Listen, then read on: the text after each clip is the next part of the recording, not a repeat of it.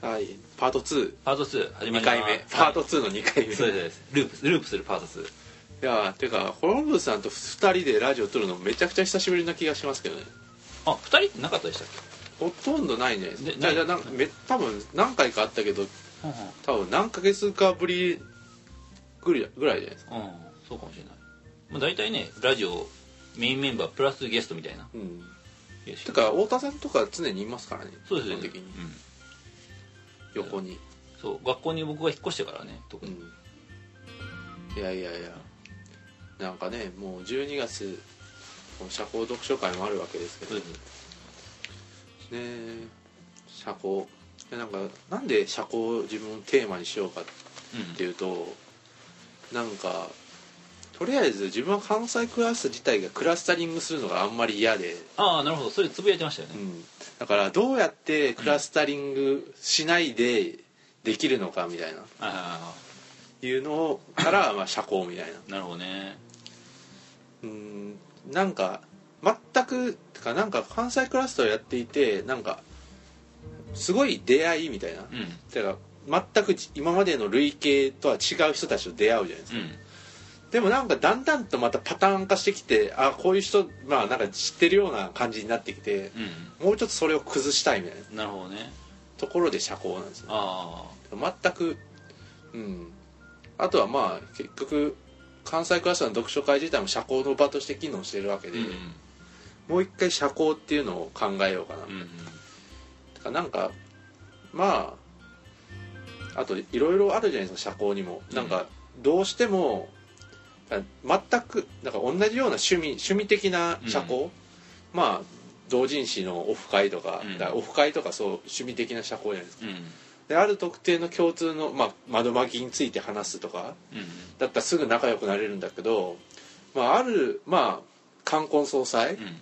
だからまあ結婚式の会場で全然知らない人と同じ席になった時にどう話すかみたいな、あはいはいそういうのなんかいろいろこうなんか自分の中であってでも自分がなんか今興味あるのはこのなんか冠婚葬祭の方なんだああなるほど。全く知らない人種の人とどうコミュニケーションするかみたいな、うんうんうん。っていうところとかを話したいなみたいな感じ。なるほどね。まあだからそのだからそうなんとなくイメージだけどその僕らのカンクラ読書会の人たちっていうのは社会学な社会学に関心のある人たちみたいな感じでぐわっとつながるわけですよね、うん。で冠婚葬祭っていうのはなんか固有名でつながるじゃないですか。そうです。ねだからむむしろ地位とかそういうのはね。そうそうだからある人に関係例えば僕だったら僕に関係ある人たちみたいな感じで、うん。っていうことはだからそのなんかジャンル関係ないんですよね。うん。単に僕という固有名だけでつながっている。そうなるとなんかやっぱりいろんな人が来てしかもだから、こんな人たちとこいつ知り合いだったんだみたいな、わかるわけじゃないですか、まあていうかまあ一番簡単なのはお葬式の場ですよ。全然知らない人たちがこうなんか花とか手向けてる、でこので自分の見てたその人っていうのは、うん。完全に一側面でしかなかったんだっていうのを痛感させられる場所じゃないそうだから僕とかなんか高校生の時僕おばあちゃん死んだんですけど、うん。その時の葬式にですね。だからもう全然ね普段から喋ったことないような同じクラスの同級生が来たことがあって、うん。なんかどっかで繋がってたんですよね。うん。え？ってなってましたよまあそういうこともありだから、うん、そういうおなんか社交というかなんていうんですかね。うん。まあなんなんかそういうのをなんか社交読書会でやりたいなみたいな、っうん。なるほどね。ていう感じだったんですよね、そうだから僕もこの社交って面白いなっていうのはなんかまだ翔平さんとはまた別の見方かもしれないけど、うん。あの国音小糸さんのあの「来たるべき民主主義」っていう本が出ないですか、うん。あれとかっていうかそのいわゆる民主主義についていろいろ考えた本なんですけどなんか具体的な実践的な話っていろいろやってて地方自治でのなんかそのえっとなんかえっとこう話し合いみたいなのが重要だって話をしてるわけですよ。うん。でそこではファシリテーターの役割っていうのはすごい重要でうん。地域の人々の議論みたいなのをいかに活性化されるかみたいな。うん。でまあそういう中でなんかこうあの議論っていうのは、うん。あの自然発生的にはできないっていう話をするんですよ、うん。議論は構築しなきゃならないと。うんでそういうのを引き出すファシリテーターっていうのが必要でで彼らでファシリテーションをするものっていうのはこうわざとらしさみたいなのを恐れてはいけないとか。うん。すごいなんか実践的な話をいろいろしてるんですよ。うん。だからなんかそういうすごい国分さんの,、まあえー、とあの時あったあの小平市の住民投票の事例ですけどそういう実践の中での具体的な話っていうのとなんか来たるべき民主主義みたいなすごい重要的な話っていうのはすごいセットになっててうん。そういうのってなんか今結構面白いというかあの人々が関心持ってるテーマなのかなという関心はねあの、うん。コミュニティデザインとかねああいうのすごい入ってるし。だからうちら社交の場をデザインしてる側でもあるわけですしそうで社交の一個人でもあるわけだから、そういう意味でそういう話を面白いですよね、そこでね僕がやっぱ翔平さんにこう話を振りたいというか、うん。えーやっぱりね翔平さんっていうのはこうデザインうまくデザインしたい人だっていうふうに僕は思うんですよ、そうです。これ実は救いの問題とかも実はすごいつながっててあのつまりねあの僕はやっぱ最終的に救いもそうだしコミュニティとかもコントロールできないと思ってる人間なんですよ。うん。人は救われる時には救われるしコミュニティはクラッシュする時にはクラッシュするんですよ。うん。でだから僕はあのその結果どういうふうに、えー、と考えたかというと好きなようにやることにしたんですよ。うん。話したりあ話したいようにしてるし。まあだから救い論をずっと自分はツイッターで言ってるんですけど多分ラジオでは全然言ってないんであれですけあどまあだから自分はかか 勝手に救うなみたいな。勝手になんかだからうんどうなん救う救うっていうよりも救われるんだったらいいけど、ん。救っちゃうのはダメでしょって思うんうん。じゃあだから1回ぐらい救うのはいいけど救い続けたら、うん救われることがなんかうん。癖になっちゃうから救い救っそんなに救っちゃダメでしょみたいなうん。派ですね、僕ねそこはねあんまりこれこ自分でコントロールできると思ってないんですよ自分がなんかこう差し伸げた救いの手みたいなものでうん。それはなんか何かの助けにはなるかもしれないけどなんかこれはなんかちょっとした助けかもしれないしそれで救われるみたいなところまで行くかどうかも分かんないしで救われたところでそんな俺の責任でもないしみたいな。まあそうですね。だからなんかまあある程度まあそこら辺はあれなんですよ。だから救ったらヤバそうな人を見分けろという感じにしようかなとこの頃思ったりして、でそれとかそれとね僕は社交のテーマはもう完全につながるんですよね、だから僕らが結構だから適当なやつと適当に喋っているだけなんですよ、うん。適当なあの自分の話したいことについて。うん。で例えば僕がじゃあなんかその社交の場を広げようと思ってじゃあなんか多くの人は関心を持ってるけど俺は関心のないテーマとかになんかこうじゃあなんかこうそういう本とか取り上げてじゃあ読書会とかやるかってなると僕絶対全然やる気多分出ないと思うんですよねあんまり。でそうなるとねむしろそれ社交としてもうまくいくかというと微妙ででそこで僕はだからその一般紙2.0で東さんがそのネットワーク理論の話をするじゃないですか。うん。う ん結局なんかこう人は、えー、と好きな人と好きなようにつながっててもでもなんかこうネットワークネットワーク性みたいなものでなんか6時のつながりとかで人と人とはなんかこう世界中でつながっちゃうんだ。それでてもどっかのハブなんて言うんでしょうね。好きな人と好きなように喋ってても結局のところそれはどっかで外につながっちゃうもんなんだみたいなそそんなこと一般紙にで言ってましたっけ？なんかね閉じこもることの開放性みたいなことをなんかこう、えっと、ネットワーク理論を使って言ってたんですよ。で僕はなんか結構それっていうのはうん。えっと一つあの東さんの理論にも結構貢献してる気がしてるんですよね、うん。つまりひたすらなんか他者に向けて開かれようっていうなんかこう外部への外部に向けての脅迫性みたいなものが、まあ、東さんの師匠とかのあの高橋哲也さんとか？まあたそこにもなんかありますよね。犠牲のシステム。あそうですね。そうそうです。あ るわけですが、まあ、全ての人と対対話しよう的なそうです感じの、だからこれこれだから開かれたもん勝ちみたいな感じになってうでもなんかそういうのはこう、えっと、911のあのテロテロリストを受け止めるの受け受け止めるのかみたいな問題で終わりを告げたわけですよ。んうん、いやだから自分はだからむしろだから広がるな派ですよ。あ。だけどだからす救救うなよっていう感じなんです、うん。うん。うん。だから救っちゃったら広がっちゃうじゃないですか。いやまだねそそどうなんでしょうね。うーん。だから無限の責任を取ろうと持っちゃうじゃないですかそしたら。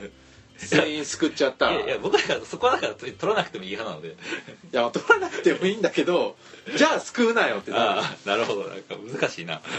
そうなんだその論理ですよ、うん。なんか途中でうまいこといきそうな感じだったけど、やっぱりそうじゃないからね。やっぱやっぱりすごいコントロールしようっていうあの欲望が強いなと思いますよ、うん。なんか人間関係でもいいし、うん。その救い関係でもいいんですけど。であのそのそうなんか、まあ、ソーシャルデザインっていうのはまさにデザインっていうことで、そうその社交の場っていうのがそうなんていうのそれそれはなんか言葉も通じない人とかだったらコミュニティできないのである程度のやっぱりコミュニティっていうなんかうん。同じものみたいなものは共有しないといけないわけどね。こういう意味でも何でもいいんですけど。でほなんかなんていうんでしょうね。えっとコミュニケーションなんかあんまり激烈な対立が生じない程度にしかし遠い他者みたいなものをいかに集めていくかみたいな感じになるわけですよね、うん。でそれってなんかこうあのやっぱり僕の考えでやっぱりそれって究究極の職人芸というか、うん。えー、とすごいコミュニあのコミュニケーションの上手い人がなんかこううまいこと取り持ってなんかこう、えー、と場を設計する技術みたいなのってなんかこう数値化とかできなくてうん。なんか職人芸な気がするんですよ。うん。人間力みたいな。うん。いやーわからないですけどね。うん。まあそれはそうなんでしょうけどもっとなんか手前の事件があるのではないかなみたいな。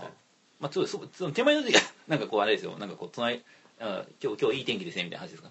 そういう、うん。まあまあ一緒にお経を読むとか。あああうん。そういう感じですよ。だからなんか同じことをや同じ場所でやっているだけで共同性がうん。生まれてなんか、うん、一緒に泣くとかそういう一緒に笑うとか、うん、そういうなんかだからコミュニケーションってだから話すのがコミュニケーション。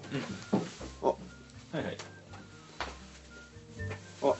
あ。あおどうぞ久しぶりです。お久しぶりです。どうぞどうぞ。どうぞどうぞあてかなんかあ椅ちょっと子とかを椅子一個持ってきます。あどうぞ。あいいや今ラジオを撮ってるんですよ。久しぶりに、窓紛ラジオですま、いやもう窓曲げ終わったんですよあ俺たちの中で窓分けが終わったんですよもうまあ面白かったけどだよねみたいな感じでえ見ました見てないっすああよかったですね。タイミング的には。タイミング的にはもう終わってるんで。で今は次の読書会で社交をテーマにしてやろうとしてるんではいはいはい社交について話してるみたいな。あでコロンブスさんの実存と自分の実存がバトってるみたいな。いやーだからまあねだから僕はだからあの社交読書会の時には絶対この話をしようと思ってました。だから今東京東京に住んでるんですよね今。東京から東京に旅立った謎ベームさんが帰ってきました。おかえりなさい。ただいま。なんかミキミキミキあって。これこれこっちで、はい、これね開くのにコツがあるんです。じゃあ。いやーお久しぶりです。お久しぶりです。でさ最近調子はどうですか？クソ忙しいです。そう忙しいですか？いやでも忙しいのはいいことですよ。いいことですよ。本当に。毎日9時に出社して24時に帰るっていう。お大変ですね。素晴らしい仕事です。ね 大変ですね。えいつも僕はちょっと聞いときますわじゃあ。なんかね。だから自分はなんか目の前に人が倒れてても救うやつをは判断しろみたいなこと言ってるんですよね。ああなるほど。なんかログインしてもらえないですか？あはい。ちょっと待ってくださうんいうぞどうぞやっててください。まあでコロンブスさんはもう救いたきゃ救えばいいじゃんみたいなそうですそうです。人なんですよ。だからねなんかあんまり考えなくていい。でかん考えてもだからコミュニケーションする相手を別に選択しなくてもいいんじゃないのみたいな感じですよね。いやあの選択選択してもいいんですよ。ただね考えて選択するのとあんま考えずに選択することにあんま差異を見出さないんですよね僕。うん。なんかこうあのえっとなんとなく生きてても人って生きれるじゃないですかまあそうそうですけど、うん、そうなんですよ。そうやからそこでねなんかこうあまりこう、えー、といろいろ考えた結果コミュニケーションする相手を判断したとしても、えー、とそこでもたらせる帰結っていうのになんかあんまり差異はないのではないかといううん。のが僕の考えなんですよね。だからそのだから意思でコントロールできるものの範囲みたいなものは僕はすごいむしろかあまりちょっと過小なのかもしれないけどうん。見積もってるのかもしれないうん。そうっすか。そう。っすかみたいな。いやまあてかこれはもうね自分の中ではもう基本的にはまあコロンプさんとは相入れないものなんで。ここはそうですね。なんかこうどうなんだろうね。なんか人生観とか持ってるんですよね。人生観ですよね。僕だからなるようにすごい生きてるので。うん。そうですね。なんか一方でその技術論としての社交論で非常に興味があってうん。僕だからなんかそうですね翔平なんかテーマを与えられてね食とかでやると思ってるんですけどうん。この中でね悪女悪女の美食術っていう本があるので、まあ、それとかちょっと読んでなんかこう食についてのいじいなんかいやらしいコミュニケーション形式みたいなものをなんかいろいろ紹介できたらいいかなとかちょっと思ってますけど。だから結構なんか話すコミュニケーションん。とかはめっちゃまあ注目されるわけですけど、うん。もっとそういうコミュニケーションだけじゃなくてなんか、うん、所作だったり、うん。そういうコミュニケーションとして社交っていうのは成り立ってるんでなんかそういう話もしたいんですよね。うんうんなんかねやっぱり身なりが汚い人とコミュニケーション取りたいかというと取りたくないですよね、うんそれと似たような感じでいつもディなんかディスばっかりやってるツイッターラーの人とコミュニケーションあんたはしたいのっていう。ああそうです。だからなんかソーシャルネットワーク時代のこなんか社交みたいのも、あ一方であるわけですよ、うんありますね。それと現実のなんか現実のっていうかまあ普通に対面の社交とそんな大差なくて、うん。なんか新しい社交の形式みたいのができただけで実際なんかねなんか一緒でそれのなんかマニュアルみたいなのがどこにもないから、うん。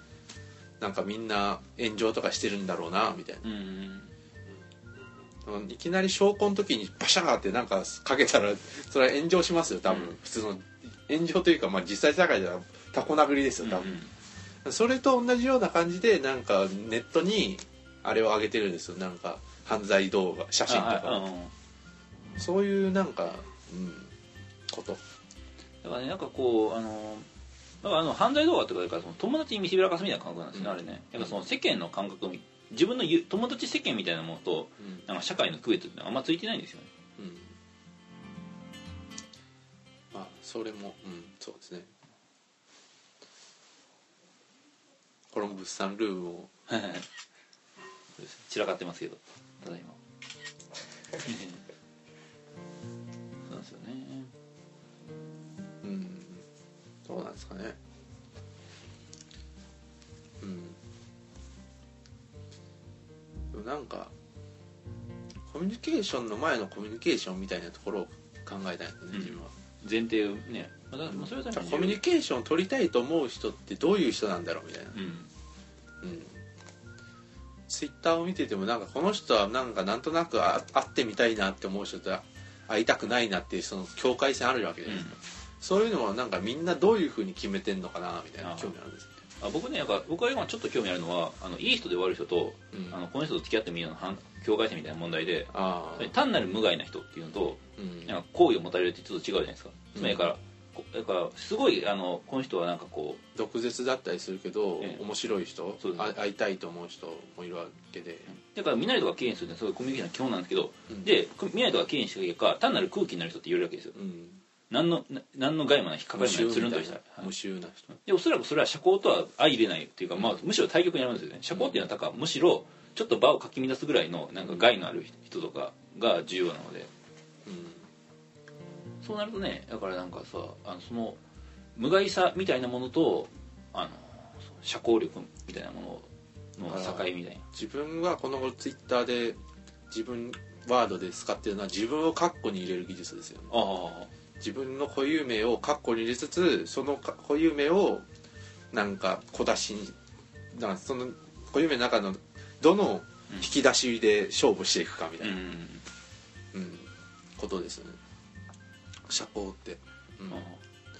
あ最初はだから無無でもいいんですようん。基本的に、そっから自分のなんか役割みたいのをこう見つけていくうん仕草というかこうなんか過程みたいのが自分興味ある、なんかそういうのを見つけるときになんかなんていうの自分の中のなんか何かみたいなものをやっぱりなんか探して自分の内面を掘って出すべきなのか相手が求めてるものをこう、うん。レスポンスするのかってことですね、うん。だからそれってだからミードとかまあなんか他者だから役割取得の話ですよ、そういう話とすごく近くてすごく近くてまあミードとかもそういう話をしてるんだけど、うんそういう話が自分興味あるんですよこの、うんうんなるほど。なるほだからそれがネットとかで過剰になってるわけですよ。いろんななんか人にとっての役割みたいのが、どうん。だからまあコロンブスさんと謎メブさんにとって自分の役割自体が全く違うわけじゃないですか多分、うんまあ、そういうのが何千何百人ぐらいになった時に人はどういうふうになんかその役割取得を可能にしていくのか、うん自分その中でなんかツイッターの自分とかフェイスブックの自分とかどんどん分裂していくわけじゃないですか、でそこでねここ前からの翔平さんと僕の人生観の違いが出てくるんですけど、どういうことかというとね。翔平さんはその複雑性に適応しようとするわけですよね、うん。僕は複雑なので縮減しようとするわけですあだからなんかキャラとか使い分けをどんどん減らしていこうとしていくわけですよ。あうん。その結果学校に住んでなんかこう全てをなんかあの同じ顔でやるようになったわけです。だからねコントロール僕はねそれできなくなると思ったわけですよ。うん。使い分けみたいなのをね。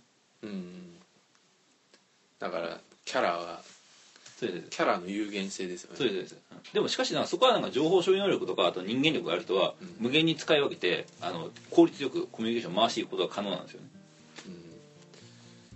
うん、うん、だからでもね自分もそろそろまあ転だから転校しようかなと。あれ？あれ？どういうことですか？いきなりそろそろもう疲れたかなみたいな。だからツイッターもフォローを2000人ぐらいやってたんだけど200人に減らしていややそれすごくあれ一気にやりましたよね。一気にやったんですよ。だからなんかねていうか結局2000人ぐらいフォローしてても200人ぐらいにパターン化集約できるって思ったんですよ。あなるほどね。だからあるし人々って大体ほとんどなんかいろんな人いるんだけどほとんどパターンが決まってて、うん。あこういう人こういう人こういう人分類していったら大体200人ぐらいになったってうんことです、自分の中で。なるほど。うん。まあ200人その中でもだからこういう人こういう人こういう人で面白い人たちを選んだ選んだというかなんか面白い人たちをこうだけをフォローしていったら200人になった。みたいな話です。なるほど。かといって外したからって言って面白くないってわけではないですけどどそこはなんか一つの社交術です社ね交ですいやだからてかなんか追えなくなったんですよね、うんうん。まあ単純に、まあ、しかもなんかもう一回会う人とかを考えたら200人ぐらいになったんですよ。うんうんだから面白くてももう一回多分会わないだろうなっていう人とかを外していったんですよ、うんうんうん。なるほどね。だからそこはだから僕とかはもう考えないわけですよ。なんか適当にフォローして適当にフォローも外すんですよ。だからなんかそこら辺でいろいろとコロンブスさんがううねってるような気がするんですよ。ああ植えてる。なんかなんか適当なんだけどあそうですよ。だから僕いいろいろ考えた結果適当にすることにしたんです。うん。だから考えなしに適当っていうのとなんか考えた結果適当っていうのは微妙に差異があってですよ、うん。自己正当化するようですけど。うん。そうなんですよね。だからそこら辺がうん。だから自分がなコロンブスさんにとに納得がいかないと思う、あいいかないんだ。なるほどね。うん。考えないなら考えないで一貫しろみたいな。うんうん、そうですよ、そこはですよね。あそれが大人ってことですよ翔平さうん。ん、いやーそうなんですよね。そういう話です。い言ってることやってることが違うんです。やー社交。そうですね。だからこれね内田達さんが言ってることですけど、うん。なんかねあの大人のコミュニケーションっていう子供のコミュニケーションっていうのはえなんであなたそんなことやってるのっていうふうになんかこの人の矛盾を感じた時に聞く作法だっうんですよ、で大人のコミュニケーションっていうのは相手にそうやって疑問を引き起こさせるコミュニケーションっていうわけですよ。うんつまりなんか相手になんでこの人はこんなことやってるんだって思わせると思わせたらそこで勝ちなんだと。そこで相手はもうね相手の行動を読むっていうことでなんか足が行き過ぎてしまうっていうんですけど武道とかの言う言葉で。だからむしろなんかこう向こうの動きを待つみたいな状態になっちゃうんですよ。ね そうはなくてなんかこうなんていうんでしょう。なんかこうね。そのそのチャランポランなよくわかんない 矛盾だらけの行動みたいなものによってなんていうんでしょうねむしろ相手に疑問を起こさせていくんだみたいな。うん。なんかそういう感じでなんかこうよくわかんない水拳みたいなの使い手を目指そうかなっていう。そうそうなんですよ。で水拳僕僕ねなんかそう水拳使うの全然なんかこう脳を使わないんですよ、うん。だからなんか向いてるのかもしれない。どういうことですか？まあいいですけど。うんまあなんかうんなんかそんな感じですね。まあまあいろいろとまあなんかツイッターって不思議でなんか自分を全部出しすぎてもいけないし出さなくて出さなかったら出さなかったで面白くないしみたいな、一番なんか社交に近いんじゃないかなみたいな、そういう意味でなんか社交とか今ツイッターとかやってる人は考えるべきなのかなみたいな、うんうんうん。なんかあとソーシャルって言葉ってどっちかっていうと自分社なんか社会っていうよりも社交とかなんかもともと意味そっちなんかなみたいな、あそれなんか体に工人がどっかで書きましたよ、うん、まあなんかトランスクリティックでしたね。そそういう話。えでもタランクリニックにもあったと思うしあの最近になんか最近の体に工人デモとかもすごい好きじゃないですか、うん。そのデモが大事だみたいな中でもその、えっと、社交みたいな話はしてます。うん。匿名的なコミュニケーション。そうです、まあ、とえっとね、匿名機能のコミュニケーションはダメで、うん。顔を合わせた、えっと、コミュニケーションが大事なんだみたいな話ですね。うん東さん的うん東さんも同じようなことを言ってますよね。そうです。まあでもねあの東さんはでもやっぱデモとか嫌いなんですよね。うん。まあまあでも肯定はしますけど。うんその辺はなんかこうちょっとアンビバレントなとこありますけど。でも体的にはなんかそのデモができる社会が出ないとなんかダメだみたいなことは言わないですね、どれだったかな多分ここにありますよ体にコールのえーっとまあ今でもパッと出てこないか、あだからついなんか匿名性と懸命性の間みたいなところでもなんか社交って面白いのかなみたいな。あそうかその話はしましたね顔っていう話ですよね、うん。なんか。そこにいるけど、ん。結局社交ってまあ何十人かで行われてて、うん全員と社交できるわけじゃない,、ん。ないじゃないですか。で結局会う人話す人って隣にせ座ってる席って有限性が決まってるわけで、うんだけどまあなんかうんだからそのなんかこの間みたいな。うんコミュニそのコミュニケーションが面白いのかなみたいな。うん。ツイッターもなんかいくら6時の隔たりって言ったってもう自分自分のツイートを見てる人は多分あれですよ。多分一定なんかフォロワーのフォロワーぐらいですよ。ああでもまあ結構リツイート力とかあるんじゃないですか。リツイート力あるやつってなんかそんな面白いこといなんかネタツイートでしょ。そんな広がらないんじゃないですかね。広がるんですかね。まあでもなんか、えっと普通にな例えば翔平さん例えばなんかろ例えばろ 5RT とか 6RT だけど結構広がりますよ。うんまあそうですけど 5RT とかしたらなんかもうなんか永遠に RT きますよね、うんそうだけどそれってつながなんかまあなんかもう薄いうそれはもちろん薄いといえば薄い。だからそれはなんかうんどうなんだろうと思いますよね。つつながっていると言っていいのか問題ですね、あうん、あ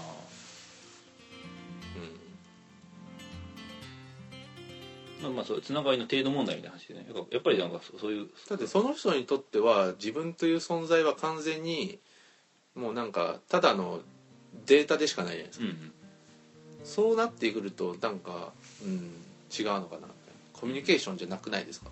ただのなんか新聞記事みたいなもんじゃないですか、うーん。でもねやっぱコミュニケーションをこう段階的にやっていくとうん。やっぱネットのコミュニケーションとかあの実際に会ってないのにダメだみたいな話につながりつながっちゃうじゃないですか。うんだからね結構この辺はででも確かに僕もグラデーションだとは思思いますもちろん。うん。うん。だからそのグラデーションを考えたいよねみたいな、そう。で僕はそのグラデーションのなんかこうここまでこれはここまでは社交だけどここから先は社交じゃないっていうのはなんか職人芸な気がするんですよね。いやまあそれはあれなんですよ。だから社交からこううんなんで人を自分とコロンブスさん出会ったのかよく分かんないわけじゃないですか。あはい。そのなんかしかも出会ってから、うん。あれそういえばなんで出会ったんだっけってなるわけじゃないですか、うん。その過程っていうのは出会った瞬間に忘れちゃうんですよ多あ分。でもなんかそこまでに多分たどり着くまでのコミュニケーションって結構あったと思うんですよ。うん多分東さんのツイートとかしてるこいつみたいな、あはいうんうんそうですね。それはそういうなんか、うん、消えてしまうコミュニケーションみたいな、うん。こう、うん、考えたいなみたいな。コミュニケーションの非コミュニケーション的前提みたい そうですね。なねうん、うん、そうなんですよ。そういう感じでうん考えてたり、うん。なるほどね。うん、だからうん。難しいなといやまずいや僕も社交は非常に難しいと思いますね。まあしかしととても面白いと思うのでいろいろ考えてたわけです。よねだからなんかこうまあなんかもちろん社交それ自身の問題としてもすごい面白いし、うん。ね、僕と翔平さんの対立時間みたいなのもすごく見えてくるので非常に面白いのではないかと思います。そうですよ化け物語問題。そうです。繰り返される。なでこ問題いそれでも僕は救い続けます。やだからです。だからですよ。なんかだからだったらまどかにななったらいいじゃないですか。だったらまどかになったらいいじゃないですかっていうのは奥村さんじゃないですか。最終的には奥村さんになるわけねはいだったらまどかだったら。いやでもね、まあまどかやっぱり極端であのやっぱりした選択は働きますよ。そこは。うん。だから時うん。々穂村だけどまどかなんですよ。そうです。コロンブスさんは。そうです。そういうことですだからまあまあそうだからそういうふうにやるしかないんじゃないかなって僕は思うわけですよ。まあそうなんですけどでもちゃんとモデルケースがいるじゃないですか。奥村さんっていうあはいはいまどかになっている。僕はね岡本さんとはまだちょっと違うんですよ。えでも同じなのかな？意外と。だからそこら辺ですよ、そこら辺に納得がいかないっていうか なるほどだから奥村さんに対しては納得いってますよ。ああ一貫性があるわけですよね。一貫性がえだからねだから僕はね単なる僕のなんか身体的な限界とかですよ。うん。なんかこう僕だからもともとそんなにコミュニケーションが得意じゃないので。で単純になんか外に出る時間とかが奥村さんと比べて多分10分の1とかなので。で外に出る時間が10分の1ぐらいになった結果まあ救いってやつけですけど、まあ、関わる人間が少ないのでまあなんかこう奥村さんとの窓か力みたいなものもなんか10分の1ぐらいになってるのかなみたいな、でそういうなんかこう単に有限性の問題だと思いますよ。うんだからそこはなんかこうあんまり意味的なものはなくてなんか物理環境とか生活環境みたいなものに規定されてるみたいな。うん。だから結構あれなんですよ。自分もそうだから物理環境みたいなところも社交制約されるからそれも面白いかなと思って。でもそこはそうやるとなんかブルデュー問題とかになるじゃないですか。うん。だからなんかこう君クラシック聴いてるよねみたいな。うん。まああれですよね、ディスクタンディスタンクシオンの話。うん。いやでもそこはなんかでもねあのオタクのそれはある程度あると思うんですけどまあでもそこよりもなんかあれですよ。だからそれこそ葬式とかで横一人結婚式に同じテーブルとかなる時に「あなたはこどういうあの人とどういう関係なんですか?」とか絶対なんかその同じ椅子に座られたさ座らせられただけなのに、うん。コミュニケーションしなければならないじゃないですか、そういう物理的制約とか、うん。あとはなんかひまあ3時間ぐらいにの社交の場があるとして、その場で全員と好きいなんか満足できるコミュニケーションできないわけじゃないですか、うん。そしたらあの人とあの人とあの人とは話したいけど、まあ、この人はこの人はいいやみたいな、うん。そう取捨選択されるそれがなんかどういうふうに取捨選択されててまあ完全に偶然的に選択されてるのかもしれないけどでもなんかあるわけじゃないですか、うん。そこには何か。そういうのが何なのかなみたいな。うんうん